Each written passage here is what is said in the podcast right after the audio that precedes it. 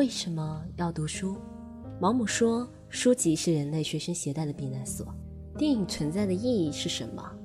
西奥安泽罗普洛斯说，电影唯一能做的就是使时间的流逝变得甜美。我们为何聚集在此？生活也许需要不同的观点碰撞。欢迎收听七嘴八舌 Radio，我们将为您带来全新的影评资讯、书单笔记和生活探讨。祝您收听愉快。ればこうすればこうして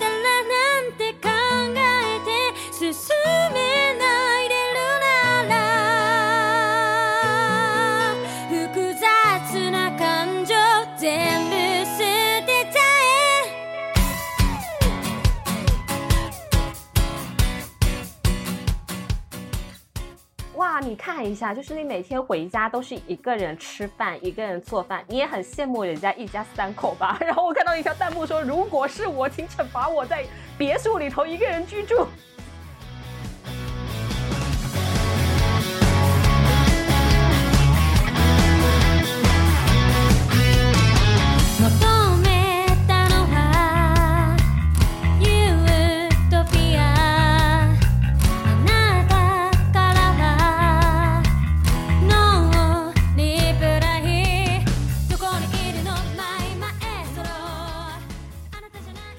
成功时，百分之六十一点三的女性认为自我实现和目标是最重要的因素，远远高于健康、婚姻与家庭及金钱。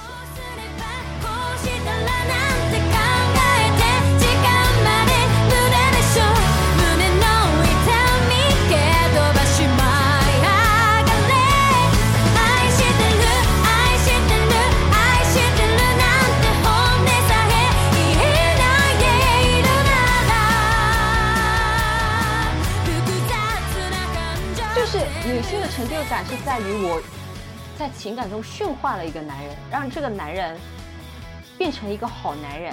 所以，这这个男人哪怕他前面再怎么渣，他伤害我有多深，他只要变好了，稍微有一点转变了，我就能原谅他。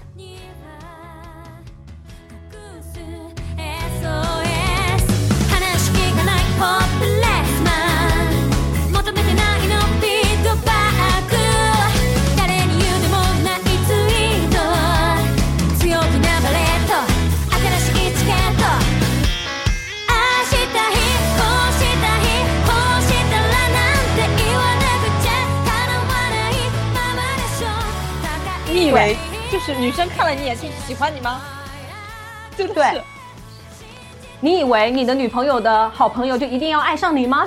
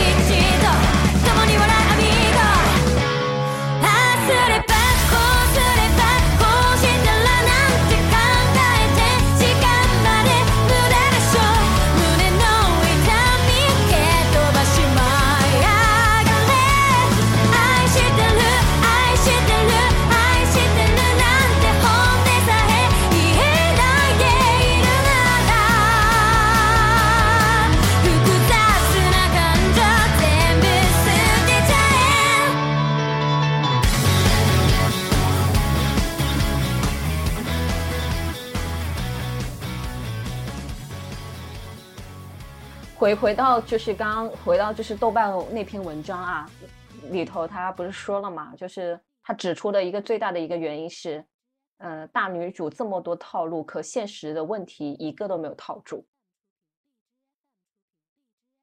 还有就是大女主系的女性仍然依附男性来改变自己，这个是我不太喜欢看。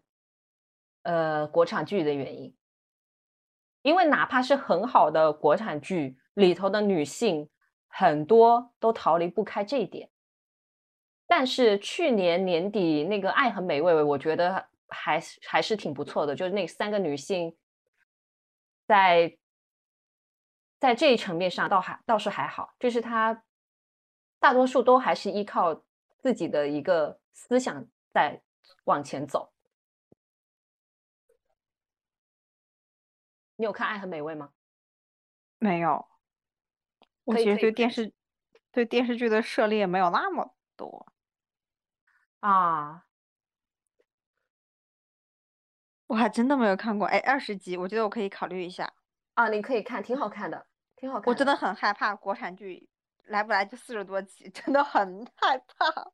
啊，是的，然后里头里头有一个呃，那个谁，夏梦，就是。王菊演的夏梦是一个公司的副总，是一个类似于短视频平台公司的副总，所以他们自己会开发那些恋爱向的 IP。然后里头就是他会吐槽说，所以这个女性她的自我觉醒就是依依附于另外一个男性的经手者吗？就是他他会这样去嘴别人，然后说什么甜甜甜甜甜甜，这我怎么觉得甜的慌呢？它里头有很多这种吐槽。就反正拍出了很多，就是说什么这个女主平地摔，然后他说这样平地也能摔，然后就吐槽蛮有意思的。对，然后还有吐槽说什么为什么说坏话一定要在厕所里头说？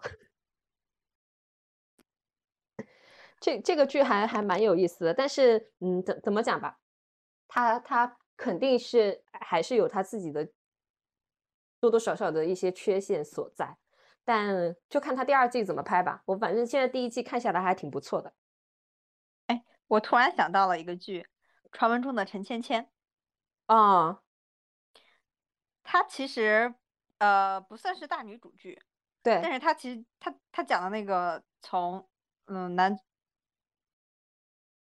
应该是呃陈芊芊演的那个陈芊芊，她穿越到古代的时候是在一个女尊男卑的国家。对。他这个设定其实也还蛮有意思的，但是其实你他穿到这个国家之后，你会发现，呃，只是性别进行了一个兑换，就是所有曾经发生在男人身上的事情，呃发生在女人身上的事情，现在发生在男人身上了。对，就是大家都没有得到自己想要的结果。呃，戴锦华老师他之前在他的 B 站上面不是开了号嘛，然后他有一个视频，我觉得他讲的还蛮有意思的。他说：“如果你是想看真正，就是如果你想看一个电影是男女就是进行一个互换的话，那也不是真正意义上的女权，你只不过是把基于在你心中的男权施加在女性身上，反施加到男性身上而已，并没有真正的就是得到，就是女对于。”看而言，你只是得到了一个短短暂的快感，但是并没有真正的得到内心深处的灵魂的自由的快感。嗯，其实我觉得就有点像现在有有些人讲女权，并不是讲的一种平权，而是女性的特权。嗯，嗯，我其实觉得真正的女权应该是平权，就是男女应该都有拥有同样的权利。同时，也正是女性本身由于生理原因而带来的这种付出。对，呃，女权主义它本身真实的那个意义，百度百科、维基百科，真的大家可以查一下。它并不是去强调一个女性的特权，它追求的就是，嗯，男女的平等。但是绝对，我们都知道不可能是绝对平等的嘛，因为基于生理上的一些东西。然后，平权主义这个概念是比较广的。平权这里头要涉及到种族，然后性革命的觉醒，然后还有就是一个宗教上面的，所以很多人现在都想把平权就是单纯的拉到就是男女平等制上面。我我我个人是不太喜欢的，因为女权距离平权还很长很长，呃，平权它。基于的点太泛了，不是一个男女平等就能概括的。对，好了，好了，好了，我们不升华，我们拉回来继续吐槽。刚刚不是讲了嘛，就是大女主的这么多套路，可现实的一个问题都没有套住。呃，我不知道小鱼怎么看这句话，就是豆瓣上那篇文章提出来的。我觉得你其实可以把它归结于大部分的国产剧都是套不住现实的问题，就哪怕是职场，呃，就是就是非大女主类的职场剧，你都会觉得它距离我真实中的职场差的太远了。对，还是比较悬浮的。所以我觉得可能就是现在比较爆的现代剧会稍微有一点少。可能也就是因为这个原因，因为它距离真正的现实生活太遥远了。嗯，我看到就是这篇文章里头，他说，呃，扯到了一个点，他说电视剧经常制造一些幻觉来吸引女性观众，就是做女人可以自由自在、无拘无束、为所欲为的，还能赢得宠爱跟成功。但是他们的一个前庭的情景预示是，要么他们都是家里很有钱。要么就是很美貌，对，要么只是我觉得里头有一句话很很有意思，他说：第一，他们是公主，有皇上或者是当大老板的爹宠爱着、爱护着；第二，他们是编外的，临时被抛出宫廷大家局之外，因而不因而是不受规则束缚的。然后他提到了一个例子，就是说他们会塑造。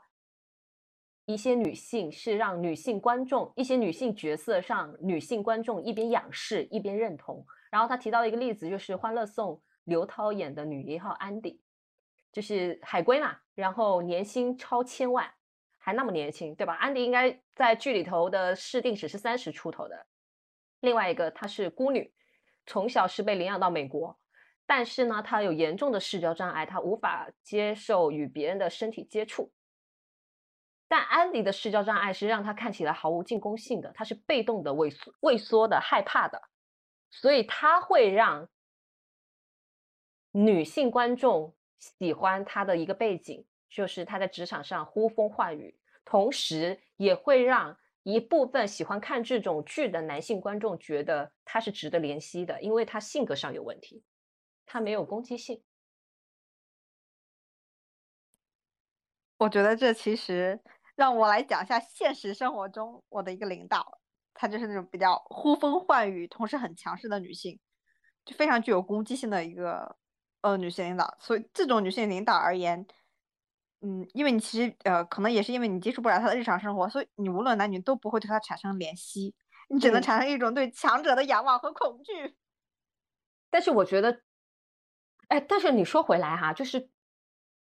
你会不会发现，只如果他换成一个男性的性别而言的话，别人对他的恐惧可能会稍微降下来，甚至不会用强势去形容这么一个女性男性领导。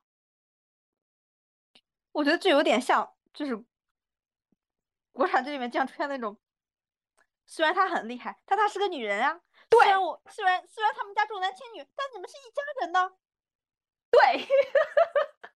而且甚至说，我我之前看到一个 UP 主 UP 主说嘛，说什么就是国产国产的女主终终究都会说，哇，你好厉害呀，你在工作上这么厉害，你是老总，但是你也需要爱情吧？老总说我不需要，然后钱可以买到一切。哇，你看一下，就是你每天回家都是一个人吃饭，一个人做饭，你也很羡慕人家一家三口吧？然后我看到一条弹幕说，如果是我，请惩罚我在别墅里头一个人居住。就是就是说什么你的身体是什么你再厉害你也是需要别人温暖的吧？就是会有这种啊天呐，为什么为什么？我觉得这种奇怪的论调就是基于嗯，对于家庭而言，就是家庭而言，对于中国传统的这种社会可能会高于一切，家庭以及家庭的和睦。就是你虽然很厉害，但是你没有结婚。你没有一个完整的家庭，你不是一个真正意义上的完完成自己人生的主人。对，我，就是他要求，我感觉国产剧或者说传统的，他要求你是六边形战士，没有任何一个弱点。对，就只有一个方面强不可以，那你他其其他方面都必须要补充上来。而且你不能为了你的欲望抛弃你的感情，无论是爱情还是亲情。如果你做了。你就是个坏女人。我现在想想，有有这种电视剧里面有没有这种，就是单纯的向往权力的女性，并且获得了成功的呢？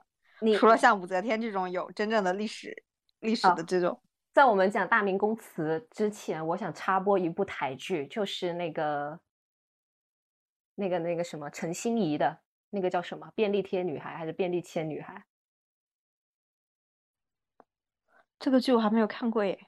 就是那部台剧嘛，就是那个那个男的叫什么来着？啊，命中注定我爱你。哎，对对对对对，他的台版叫《便利贴女孩》吧。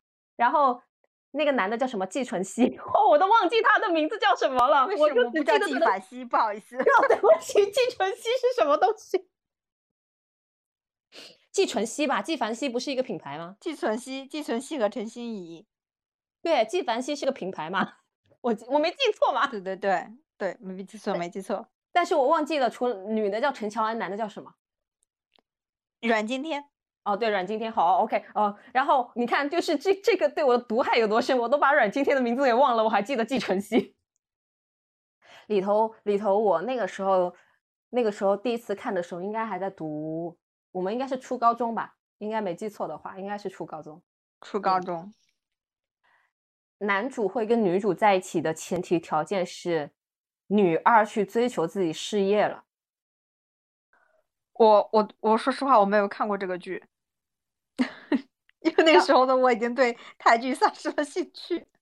那因为主角是男主跟，因为主角是季纯熙跟陈心怡，所以他那个女孩也叫陈心怡嘛，那个女二也叫中文名也叫陈心怡，英文名忘记叫什么了。她是为了芭蕾舞自己的事业去英国了，后来是脚扭伤了，她才回来的。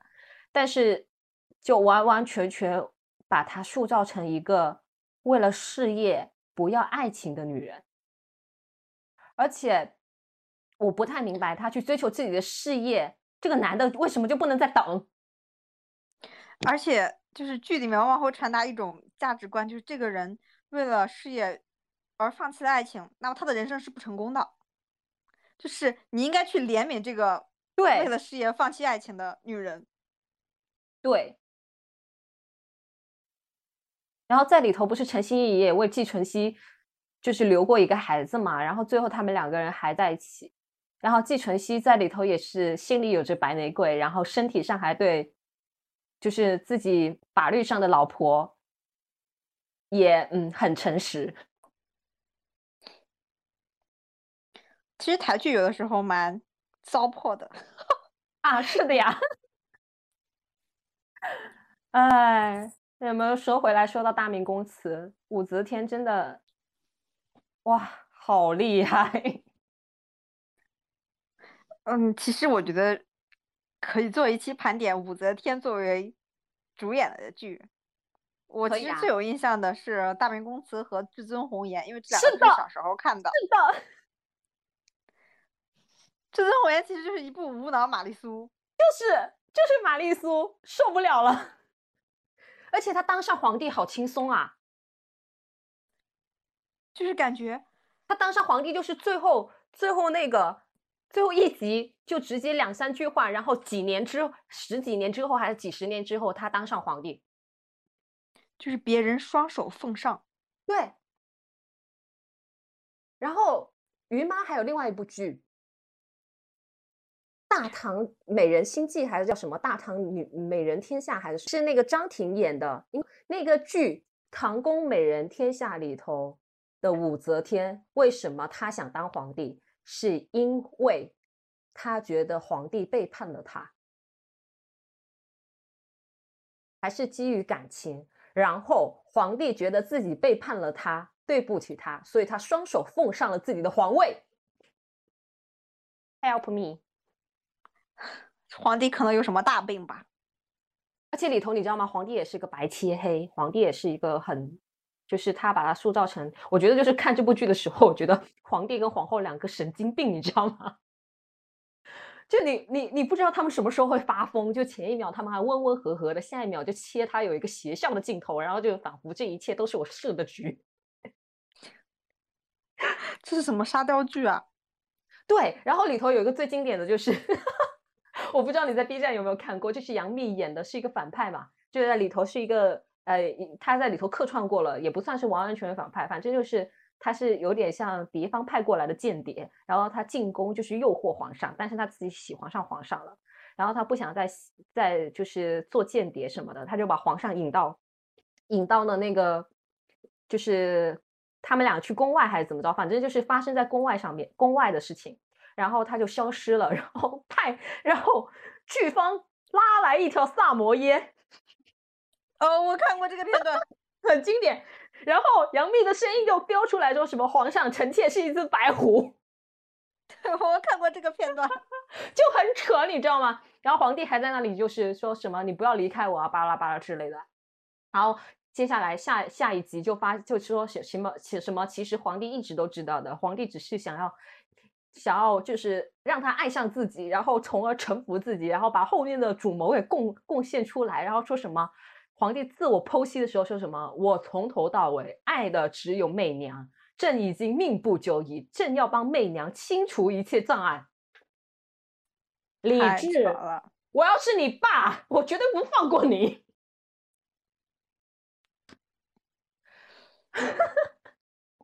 这不仅是在削弱李治作为一个皇上的那种天子的威望，也在削弱武则天，好吗？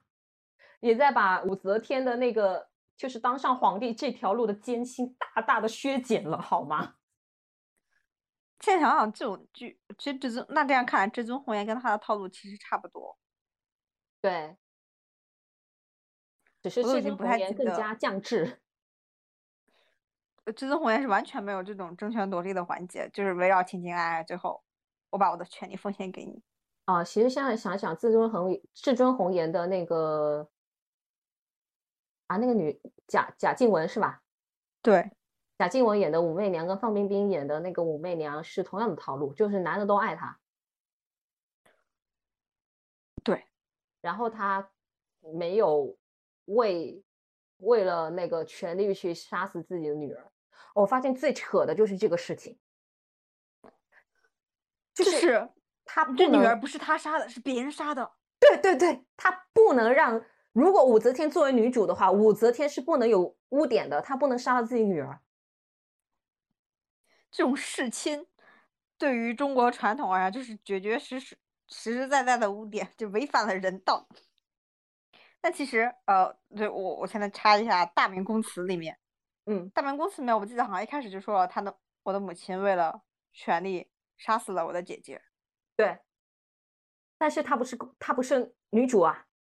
对，其实大明宫词里的武则天，如果作为女主的话，其实还是蛮值得看的。但是大明宫词是一个太平公主的，哇，也很扯啊！太平，太平多么，太平也是很厉害的一个女性，好吗？在中国的那个历史上。对，但感觉那个剧里面塑造太平就是一个恋爱脑，又纯洁无瑕的一个人，然后所有的人，哪怕是他的侄子，都在喜欢他。哇，这个很扯，还有碰到他就可以原谅。还有他前夫的儿子，太扯了。就薛少的，就是被李隆基 杀死的好吗？对，李隆基也爱他嘛。对，剧里设定李隆基也对他有超越，叫估值还是叫啥？对对对对，亲情亲情，对，激情之爱，嗯。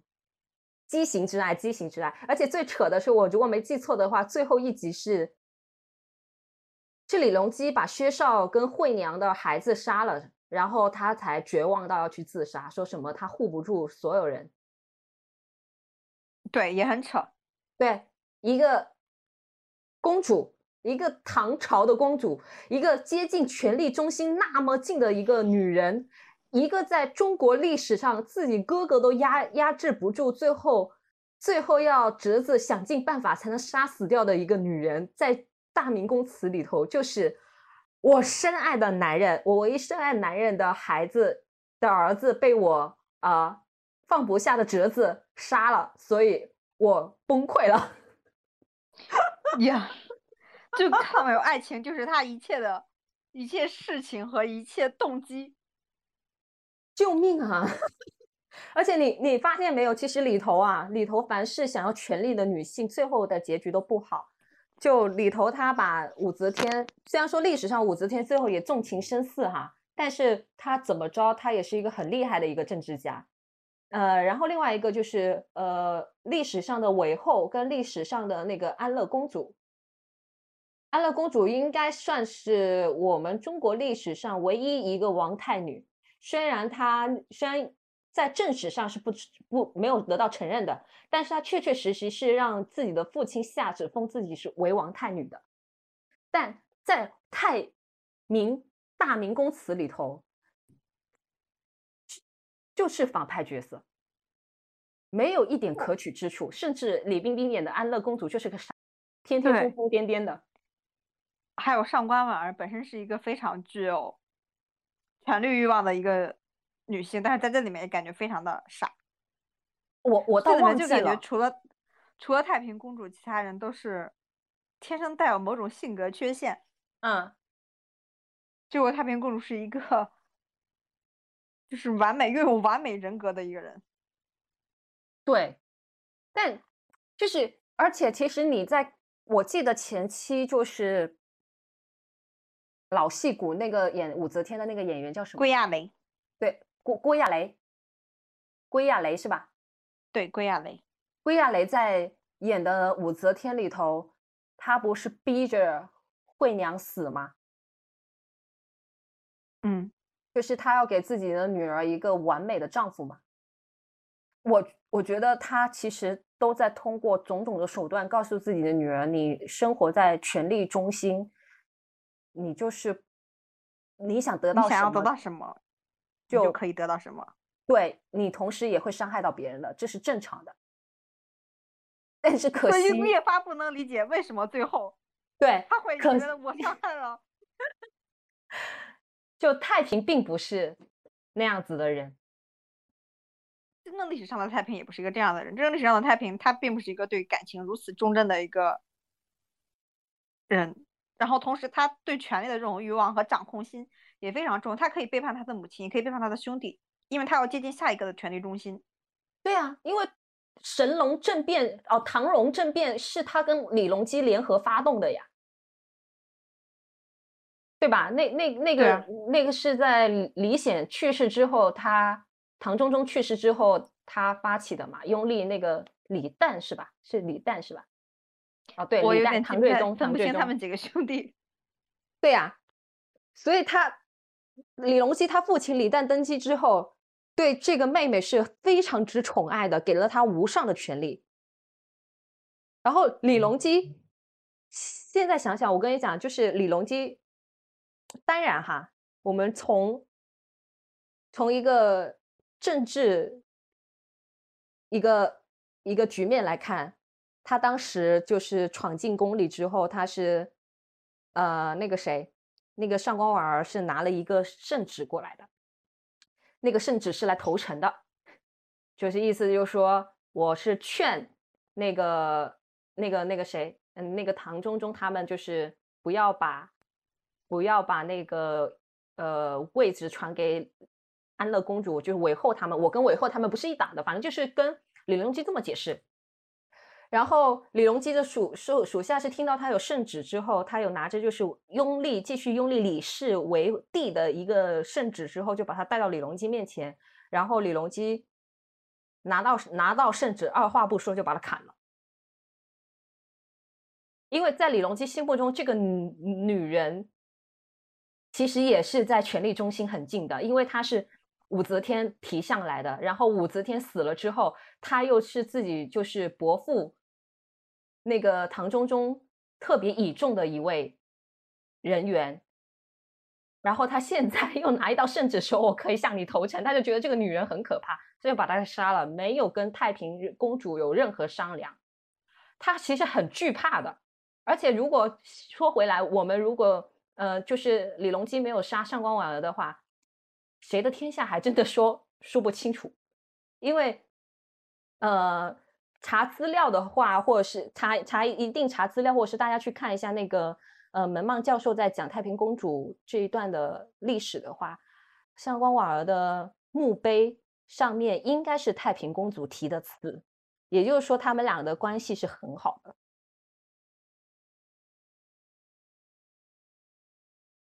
其实我觉得到那个时候，嗯，就是那个年代，其实女性在于权力上面。就那种非常天然的欲望，我就只是想要执掌最高的权利，对，我想要成为权力中心的那个人，而不会再像后面就是像那种后宫剧里面，他们想要的只是我要获得皇帝的喜欢，或者是说我要成为后宫权力的最高点。我我刚刚为什么说李，就是我我一直不喜欢李隆基的一个原因，就是也不喜欢历史上的李隆基的原因，除了他抢自己儿媳 那个龌龊的事情，再加上说唐朝就是从他手中由盛转衰的，还有一个原因，我就觉得他容人容人量不及他的祖父，他祖父应该是李治，呃你想说曾祖父是不是曾祖曾祖父，父？嗯，对，或者是说，我们来想，如果上官婉儿是一个男的，他会不会就容下他了呢？我这里打一个问号，因为为什么这么说的原因是，李世民当时是把那个谁李建成是吧？没有错。对，魏征是他争取过来的哦，魏征当时就是存了死的心的。因为你能容忍这种对方头成怪的人，可以显示你的容忍之量。对，但是如果对方就是我指的，一般这种情况只是只会发生在君主和对方一个大臣，这个大臣一般都是男性。但如果对方是一个女性，她要投诚，你能你能接受的话，那可能实际上记得就是你要么就是嗯被对方的情色或者怎么着，就是我觉得是杀死上官婉儿可能有一个重要的原因，就是因为他他想要把这种女性角色从权力上面剥夺开。另外一种，他们会觉得这种对女性的容忍会玷污了她本身的名誉。但但我觉得还好，因为你想想看，李世民就是收了多少前朝人的老婆，对啊，但是老婆跟臣子是不一样的。但但是呃，哪怕是上官是老嗯婆跟上官婉儿这种扮演的角色是不一样的。嗯，就是呃，如果你收留对方的老婆，可能对方对方只会说你风流人物，但你如果收留的是一个同时有政治手腕的，我觉得还好的原因是，历史的笔总归是握在上位者手里的。那说白了，他还是惧怕嘛，他还是惧怕嘛，嗯，他是惧怕他的性别原因嘛。但你现在哦，那你这么说的话，想想武则天真的很牛掰，因为她杀了上官仪呀、他杀了不止一个呀。他是不是上官婉儿是上官仪的孙女啊？对，他们还能这么融洽？那相当于武则天她是一个有容人之量的人。那上官婉儿也是很对吧？也没有说，也没有一直被洗脑说我要复仇，我要完完全全跟李氏站在一块儿。我觉得这就是那个时代的女性，她们就是对于权力的中心有一种，就是那种天然的欲望，对，或者是说，哦，我对于权力本身的而言，我我会更看重权力，而不是一定要对，亲情爱爱、君臣父子这些。对，而且也可能是上官婉儿，就是全家被被那个什么抄家的时候，她还挺小的，刚出生，所以她可能也对自己的家族没有没有人给她灌输这一种。而且那个时代的女性，我们往前倒的话，在呃李渊的李渊也有一个女儿是带兵上场的，对，娘子军嘛，我记得。我我忘记那个公主是什么封号了，对，她是有的。你其实再往前倒一倒，哪怕是到啊、五代十国，或者再往前一些，其实都是有女性掌握权力的这种形象在的。对对对，比如说北魏的太后，是的。还有就嗯是你再往前倒，汉朝那边也是嘛，吕后嘛。对，我相比而言，可能在这之前，女性可能会更会有一些接近权力的机会，但是在宋朝之后，我就感觉这种机会非常少了。就一方面就是因为嗯，嗯思想的固化，另外一方面，嗯，甚至是接近明朝的时候裹小脚的这种行为，它其实完完全全的把女性禁锢在了家里后院里，就是女性没有办法去进行生产活动。对，好像其实我我现在在想说，是不是就是因为武则天开了一个非常好大的一个先朝，其实在唐后期也是对女性已经在剥夺她们参与到政治里头的权利了。我觉得一方面就是因为武则天，另外一方面就是，嗯，男性就传统而言，他们是占据上位者的一种姿态的。上位者其实他很害怕这种权利会被其他的人剥夺。对，那我我要预防你，我可能就会预先剥夺你可能剥夺我的这种权利的这种行为。那我我可能会让你裹小脚，我不让你识字，不让你看书，这都是有可能的。北宋就是我中中国的裹小脚，就是始于北宋嘛。我记得好像是。呃，好像是哪个皇帝喜欢一个妃子，然后那个妃子就是跳那个什么步步生莲，因为她脚非常小，可以一手握住，所以那个时候就起起了那个开始裹小脚的那个。然后我刚刚查了一下啊，刚刚我们不是提到那个李世民的姐妹嘛，李渊的女儿是平阳公主。哦，这样说到我我我老家旁旁边，嗯，山西。有一个地方叫娘子关，哦，就是因为就是平阳公主所建。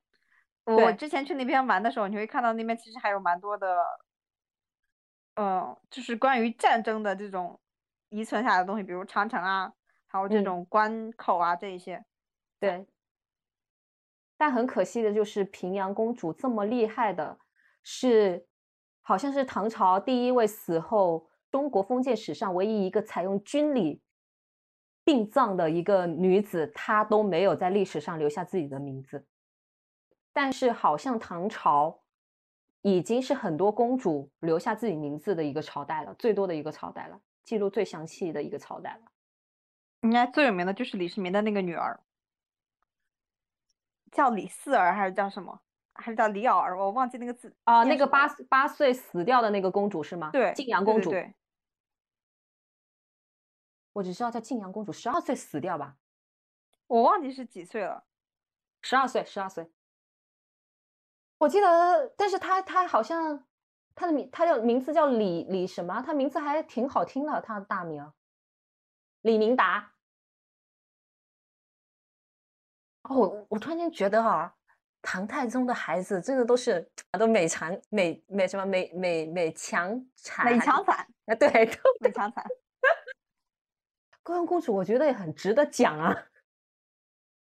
高阳公主还源于那个电视那个电视剧，电视剧好像就叫《高阳公主》是吗？电视剧那个和尚是那个聂远演的，对吧？对对。哇，那个真的好好看哦，而且是左小青还是谁啊？不是不是，那个女生叫什么？王什么？傲君，沈傲君。啊，对，哦，查到了，叫《大唐情史》。对对对对对，哇，《大唐情史》唐唐国强在里头，呜，好好骚啊！其实我记得小时候，啊，不，这让我想起了很久以前，呃，看小说的时候，嗯，哎，A B 演的那个电视剧叫什么来着？演了汉代的那个《云中歌》。对。我好像以前很喜欢看小说，然后有一次看《云中歌》看到一半的时候，我就在想，哎，这怎么跟我真看过的历史长得不一样呢？怎么怎么回事？后来我就发现，但凡对于我知道的历史，如果这个作者他进行了某种篡改，篡改的非常多的话，我就会看不下去。哦，那在其中我，你说，我觉得这个作者就是为了完成玛丽苏而而而改变这种历史的走向。我爸不是历史老师嘛，所以我们家有很多那种历史书嘛。然后小时候不是看那个《还珠格格》嘛，然后就对清史很感兴趣，所以就翻了好多清朝的书，导致于我现在很少看任何清朝的剧。对，就是你对于你熟悉的那种知道真实历史的，你就很难看下这种虚构性的东西，就会什么玩意儿？哎。我们这是不是已经离题八万里了？我觉得其实可以探讨一下，目前真正大女主的剧，或者是说能够体现大女主的东西有哪一些？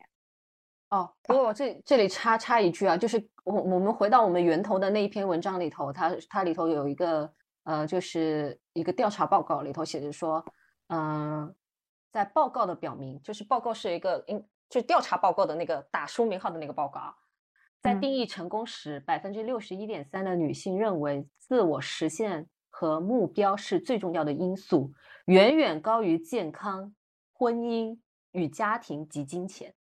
我觉得这其实会跟人生的意义挂在一起，就是你仔细越想，越觉得人生的意义到底在于什么？是成为一个你想要的自己，还是成为一个别人眼中应该有的优秀的样子？对，所以百分之六十一点三这个数字，我是有被 shock 到的，我是没有想到这么高，特别是在于现在还有很多影视剧，还是不断的给给你洗脑的一个情况下。嗯我希望呃，这个数字越来越高，而且希望这么认为的人现实中也能做到。我希望大家现实中都可以做到，对，成为自己想要成为的那个人。是的，因为我觉得百分之六十一点三对应到现实中，不知道有没有百分之二十。嗯，或许你现在还没有一个特别想要成为的人，你不知道你自己人生到到底应该是一个怎么样的样子。嗯，那你就尽量活得开心一点就好。是的，那呃，我们最后给大家推荐一下，就是几个我们真正觉得是大女主的影视剧跟小说吧。我要来推荐一些比较低劣的 言情小说。不要这么说，不要这么说，书没有高低贵贱。嗯，我其实比较推荐。呃，三水小草写的一本小说叫《枕边有你》，呃，它本质上并不算一个严格意义上的大女主小说，它其实讲的是女主在发现自己怀孕之后，男主出轨了。嗯，说反了，应该是她发现男主出轨了，然后呢，她本来以为她的婚姻是特别美满的，呃，男主其实将要出轨，还没有出轨，只是在聊骚阶段而已，但被他发现了。对，然后呢，女主就跟男主交换了身体。哦，你好像给我推荐过。对，交换身体之后，其实他们两个就完全以一个，一个是女人的灵魂，男人的身体在社会上进行生活；，另外一个是男人的灵魂，女人的身体在家庭里面生活。同时，嗯，女主的身体怀孕了，就相当于男男主代替在女主的身体里面完成了孕育跟产子的整个过程。嗯，而女主在以男人的身份。男人就是他们互换身份之后互对对对过了一段自己的人生，互过了段彼此就是社会上对于女性而言最重要的就是结婚生子不生子这个部分，就是也是女生是女性生理上最为艰难的一段时间吧。嗯，他们互换身份过了这样一个时期，最后的时候女主选择了回到自己的身体上，因为她发现我还是要作为自己去生活下去。哦，这个剧其实。对这个电呃这个小说很很有意思，大家可以看一下。先讲一下，它是一个，呃，就是就如果你从言情角度而言，它是一个悲剧，因为最后女主选择了自己带着小孩一起生活，并没有跟男主在一起，很棒。对，我觉得大家如果有兴趣可以去看一下。嗯，呃，我，那你还有别的要推荐吗？影视剧或者是别的，或者是小说之类的？嗯，其他其实我还没有见过让我印象比较深刻的小说或者是影视剧。哦，但我觉得你刚刚想的小妇人是可以推荐给大家的，就是那个路易莎梅奥尔奥尔科的小妇人，就建议大家买来看一看。如果没有时间看小说，也可以选择看电影，只要一个多小时。对，还呃，BBC 好像是 BBC 还是什么有有拍过剧的，反正就是各。各个年代的，我觉得大家都可以看一下，它至少没有改编的那么离谱。嗯，其实大家也可以看一下《成为简·奥斯汀》啊，对，To Be Jane，呃，他是那个安妮海瑟薇演的，对吧？这个电影也对，安妮海瑟薇和张一梅演的。安妮海瑟薇好美啊，美到我已经忘记了里头男主是张一梅，我也忘记是里头居然是他。呃，然后。就是我是看了那个电影之后，我才知道说，呃，《傲慢与偏见》写的就是他跟他姐姐之间的故事，只不过是跟现实相反的。嗯，我觉得成为简·奥斯汀，某种意义上更像是女性的自我蜕变，嗯，而且能把它写成书，虽然结局改了一下，还蛮有价值跟意义的。对，就是《傲慢与偏见》要结合简·奥斯汀自己的人生去看，他相当于在书里头给他姐姐一个好的结局，也给自己一个好的结局。因为在现实中，姐姐的未婚夫是死在战场上的，然后她姐妹是终身不嫁，然后呃，牧师就是呃达西那个现实中对应张一美的那个角色，他是最后还是跟自己的那个未婚妻在一起，然后他们生出来的第一个女儿就叫简，然后那个简奥斯汀是他们大女儿的教母。以及，我觉得大家可以去看一下《老友记》。哦，《老友记》真的很不错，真的可以一直看。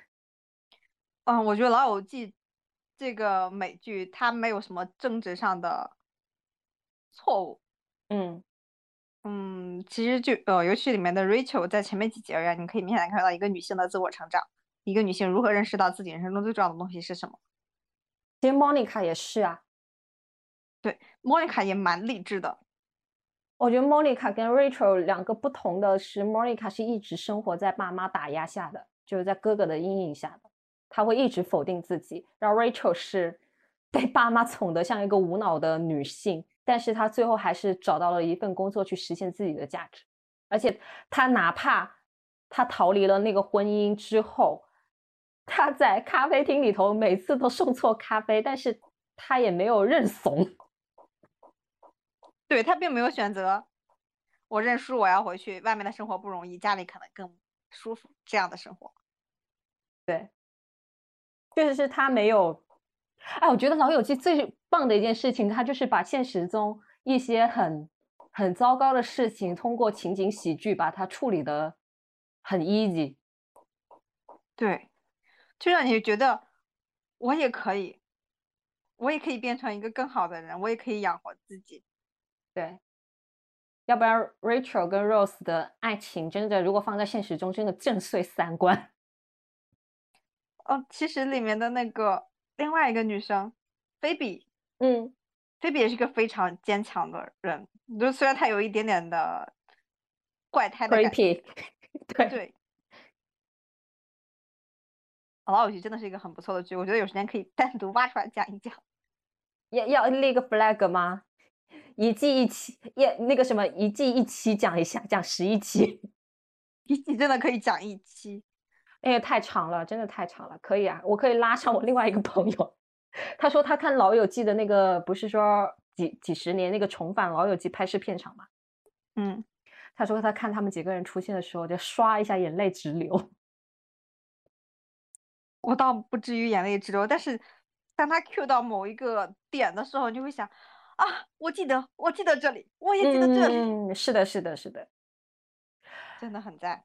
对，啊，我我我顺着小鱼刚刚讲的那个成为简奥斯汀的那个电影讲一下，就是也推荐大家去看一下简奥斯汀的《傲慢与偏见》。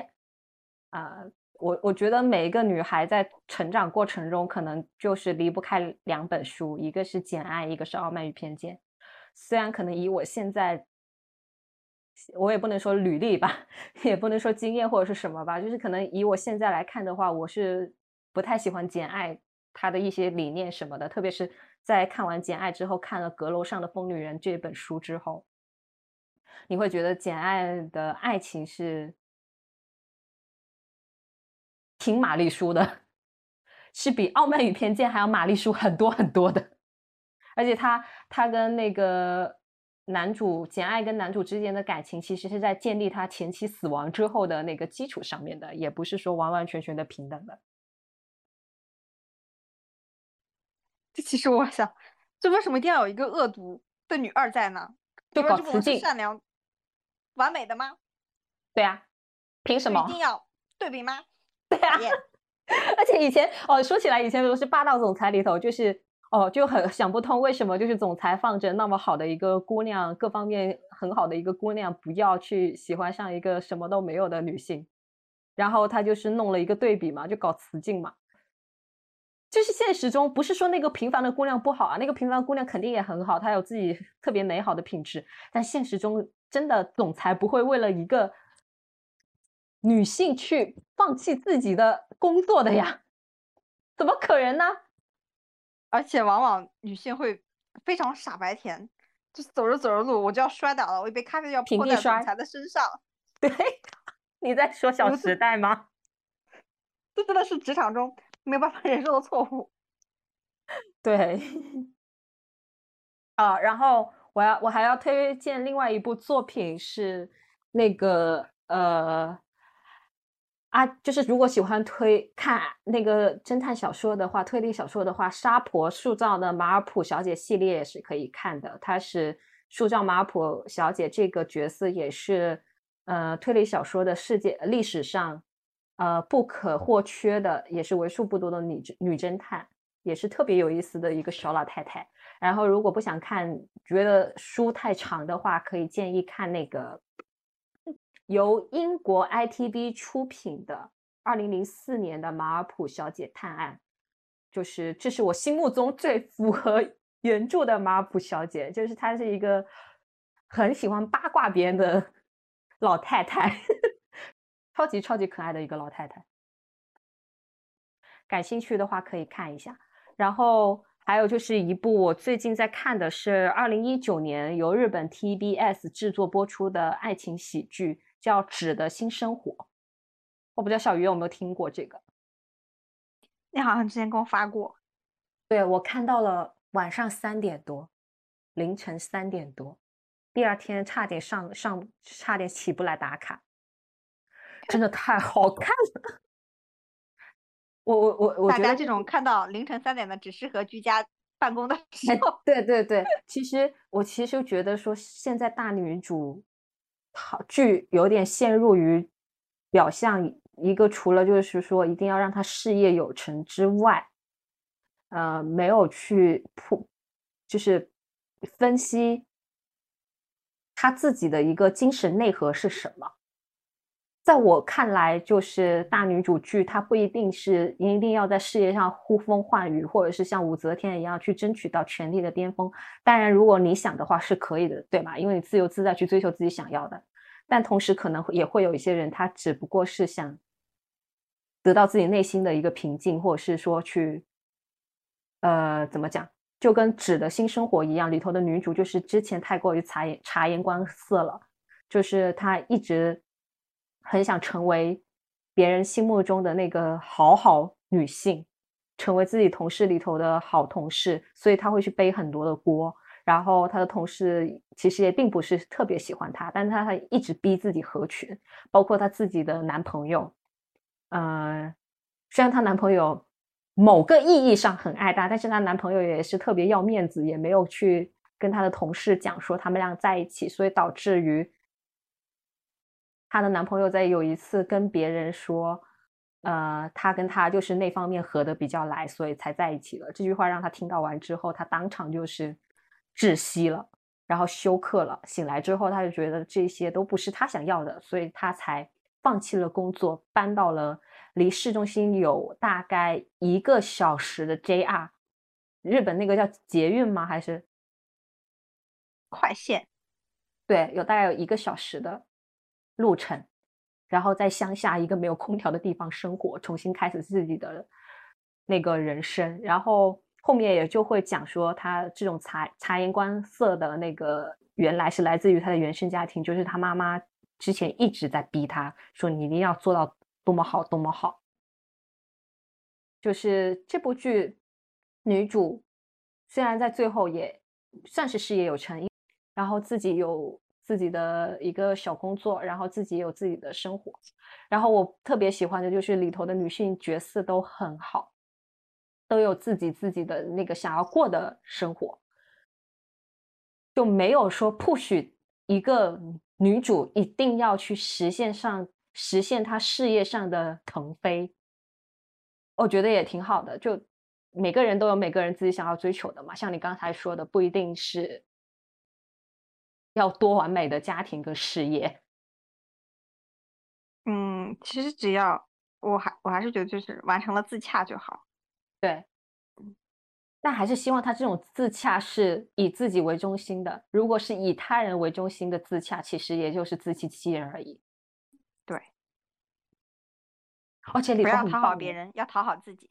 对他里头很棒，你知道吗？他里头在跟他邻居就是发生了关系嘛，然后他邻居是一个不同意义上的渣男，就是他邻居是他觉得任何女生接触他，想要从他身上得到快乐，OK 的，来之不拒。但是他又不是那种真正意义上的渣，就是我吊着你，然后同时玩弄好几个，他没有的，他真的发自内心，他觉得他在帮这些女生。他帮助这些女生什么？什么？他帮助了这些女生什么？就他因为长得挺帅的嘛，所以那些女生就想跟他发生关系。嗯，自中村伦也演的己是男菩萨是吗？啊，对对对对对对，然后就是反正这些女生有什么困惑会找他讲，然后他能帮也会帮，然后如果这些女生想亲他、吻他、跟他发生关系的话，他也不会拒绝。然后借用另外一个女女女呃另外一个女角色的话，就是她是一个只对眼前人忠诚的男性。就比如说，我现在跟你在一起，那我对你百分之百的好，然后我就会忘记了，可能我出门的时候有另外一个女性跟我说，我要在家里等你回来哦，我就忘记掉了，真的是忘记掉了，不是故意的。然后我跟的是眼前人。对，然后跟你跟跟珍惜当下的眼前人结束之后回家，就发现说啊，我忘记了，然后就去跟他道歉，说对不起，我忘记了，而且是很真实的道歉。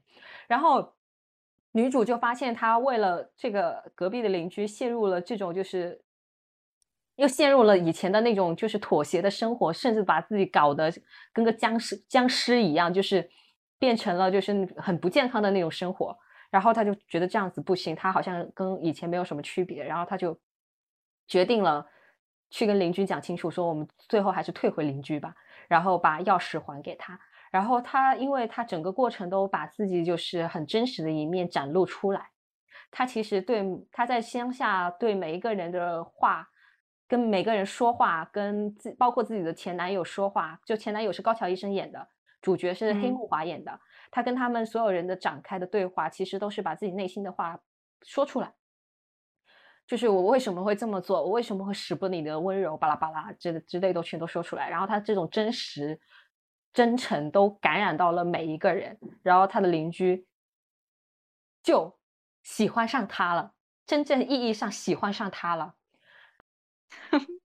然后他就很有有点呆萌，你知道吗？我觉得哇，我觉得日剧真的是很有办法，就是把这种就是你放在现实中绝对会炸掉的事情处理的很很另类。然后他就去楼上找了一个叫绿婆婆的一个老奶奶，在他家看电影。然后那个老奶奶就是通过电影里头的角色告诉他说：“啊，那你有没有想过，其实你已经爱上了对方，但是你不知道呢？”他说：“哈，这就是爱吗？” 这种剧情怎么讲呢？真的会有这种突然的浪子回头吗？呃，但是女主最后也没有选择任何一个人，这一点是最好的。就是女主在知道了男一其实也是爱着她的，只是男一有他自己的心理问题，然后又知道是男二也是爱着她的，男二最后是鼓起勇气跟她告白了嘛，也告诉了说自己的一些不好的地方、缺陷的地方，愿意跟他重新开始。男一也这么说的，但是女主非常冷静的想着说，这两个都不是他要选的，因为这两个都是看到最美好的他，想要占有最美好的他，而不是全部的他。我觉得这个剧看起来还蛮赞的。嗯，对的，而且里头的女性角色真的，除了她办公室，我现在才看到第八集，所以我也不知道她办公室那三个女像三个八卦的女性后面会不会有好的一面出现。但目前就是所有的女性角角色都挺好，除了那三个女三个爱八卦的女生，那三个爱八卦的女生之前蛮针对她的。等我有时间看一下这个剧。哎，但是我还是要吐槽一句，就是因为男主真的很变态，你知道吗？男主就是前面一直在 PUA 女主，但是他又知道女主很好，很爱他，但是他就死活没有跟女主坦白，所以他每一集最后都都在爆哭，每一集都是去找女主，然后被女主拒绝，然后再回 JR 的那个路上就在爆哭，然后女主所有的邻居都看过，他一个人爆哭，啊，听起来还蛮爽的。是很爽啊，而且我真的就不希望就是就是怎么讲，就是人都是有很多面性的嘛，特别是在感情中，就是说虽然他有很渣的一面，他可能也有让别人心动的一面，但心动的一面，他不能成为你继续迷恋这个渣男的，一就是怎么讲，不能。继续沉迷这段没有结果的，或者是依旧会被伤害的感情里头。但是你知道吗？我去看那个《指的新生活》的短评跟那个讨论帖的时候，我发现有好多人都 很喜欢高桥一生，我不懂。然后就有一个人开了个帖子说：“请大家不要带着高桥一生的滤滤镜看这部剧，好吗？男二就是个男一就是个变态，男一就是一个不可取的男朋友。”然后，但是下面好多人反驳，大家说什么他后面就变好了呀，他后面知道自己的错误了呀什么的，这不就是因为我真的有一头牛的故事吗？啊，什么故事？就是啊，这是一个梗，因为我真的有一头牛。啊，那你就把这个梗跟我讲一讲，我不知道。这个谚语吗？有，也不算是一个谚语，它算是一个网络热梗。就是有一个记者问农民：“如果你有一百亩地，你可以捐给国家吗？”农民说：“可以。”然后记者又问：“如果有一百万，你愿意捐给国家吗？”农民说：“可以。”然后又问：“如果你有一头牛，你愿意捐捐给国家吗？”农民说：“不愿意。”记者：“你为什么愿意捐一百亩地给国家，捐一百万给国家，而不愿意捐一头牛呢？”农民说：“因为我真的有一头牛。”哦，这个我听过，我想起来了，但我想问一下，就是你你能不能串一下？故事，我我我 get 不到你的点啊，就是大家可以看到这个人的优点，而忽视他的缺点，就因为他们并不是女主啊，他们并没有在现实生活中遇到这样的人，所以他觉得是可以忍受的。嗯，就跟很多你你很多很多有时候你不能理解为什么有些人会共情一个嗯反派的角色，或者说是一个明显有性格缺陷的一个角色一样。那就是因为他们现，我觉得有一部分是因为他们现实生活中，并没有遇到过这样的人，他们并不能感同身受的理解对方或者是女主她牺牲了什么，付出了什么，得到了怎么样的伤害，所以他们是可以代替女生，代替女主去接受这个人。我觉得还有一个就是，可能女性从小到大还接触蛮多那种就是。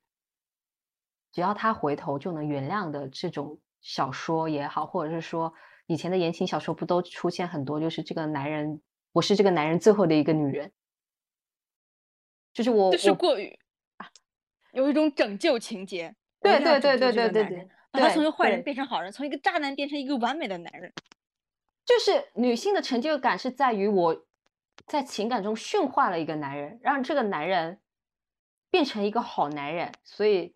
其实这个男人哪怕他前面再怎么渣，他伤害我有多深，他只要变好了，稍微有一点转变了，我就能原谅他。但是他已经我不太清楚，不太清楚跟不太明白为什么能忽略掉前面的伤害。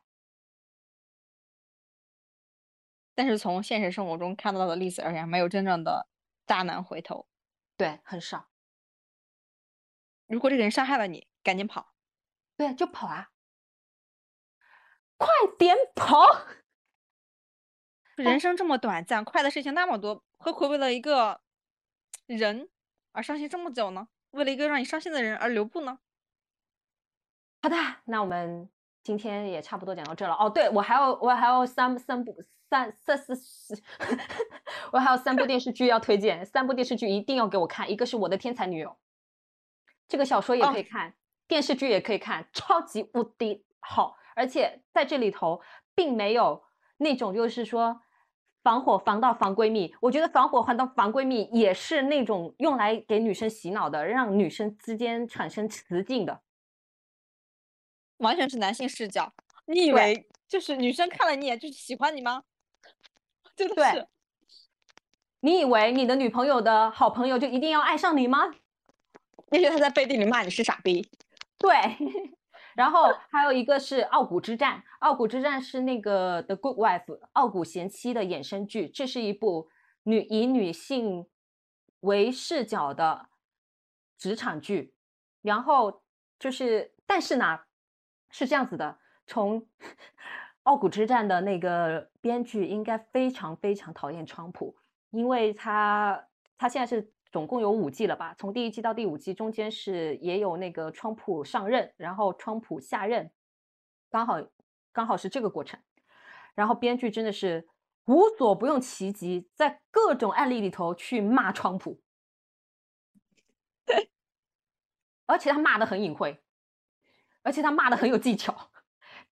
真的要去看，而且里头就是它里头是三个女主嘛，然后戴戴安，戴安就是一个非常讨厌川普的人，他是共和党派的人，然后他就是，反正在在在里头也有出现过，就是他喜他他的客户可能是支持川普的，跟他的理念不合的一些东西，然后再包括呃，他到第四季的时候已经第三季开始吧，第三季开始已经除了在讨论女性权益之后，也讨论到了种族的权益。因为戴安是一个白种人，然后他所在的律律师事务所是有三分之二的黑种人组成的律师事务所，这也是他们的一个招牌之一。然后这也是很多议员想要得到他们律所支持的之一，因为他们有黑人的票嘛，能获取黑人的票。所以这里头涵盖了很多政治因素、嗯，种族因素、宗教因素跟女性因素。我觉得这个编剧真的太厉害了，因为像这么多因素笼杂在一个剧，很容易就是写崩了嘛。没有的，全都串起来了。而且特别是在最新一季，就是第五季，去年是第五季，有提到新冠，他把新冠这个东西融入在剧里头了，那他势必肯定会扯到中国之类的剧情。但是他在里头把它处理成就是，呃，在街头上打压华裔，然后。把华裔这个东西也归纳到种，因为其实美国现在在他妈的扯什么种族歧视，都是黑白之争，就把亚裔人士，嗯，就把那个对吧，亚亚洲的亚裔人士，什么日本啊、韩国啊，华裔其实都排在外面的。但是这部剧他就把华裔放进去了，虽然只是一个小小的案案件，也不是主线，但怎么讲，就是至少是我在美剧中看着处理比较好的。对种族歧视处理的比较好的一个，还有另外一部就是《杀死伊芙》，现在是第四季在播，好像第四季也是中季吧。《杀死伊芙》一定要去看哇！这部剧简直真的是男性角色忽略不计，这部剧真的太爽了。这部剧里头就是因为扯到间谍之类的问题嘛。然后里头，呃，除了男，除了两个女主之外，我还很喜欢，就是呃，女主算是他的大佬老大吧，叫 Caroline，就是西妈。西妈真的就是属于那种死爸死儿子，虽然我很难过，但是我一定要搞下去，超级超级厉害。我准备收几部剧看，啊，希望我可以，我准备收几部剧看，希望我可以迎来下一波的居家隔离，谢谢。不要这个样子啦，这样我就有时间来看剧了。啊，好的好的，那我们今天也差不多聊到这里了。然后这期节目因为呃这期节目因为没有任何 大的主线，我跟小鱼也就想到哪里扯到哪里。特别是小鱼，你酒喝完了吗？并没有，而且我现在非常想去厕所。好的，好的，好的，等等。快三个小时了，我我也是，我也想去，我也想去出去溜达一下，去拿我的草莓，而且还要运动。行，那就今天节目就到此结束，感谢大家的收听，拜拜，拜拜，啊。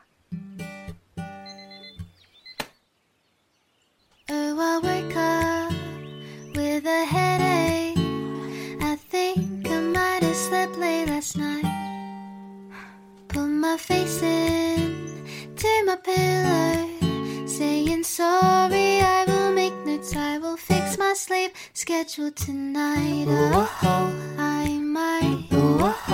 I'll try, but now I just need to wipe the sleep out of my eyes. Oh, I know oh, I won't make it out of my bed if I keep biding my time.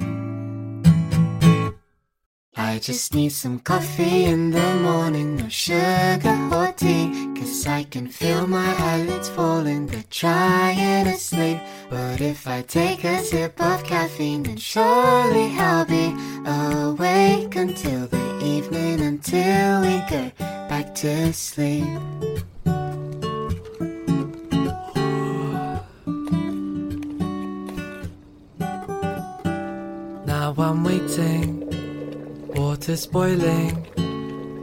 asleep, I'm swaying left and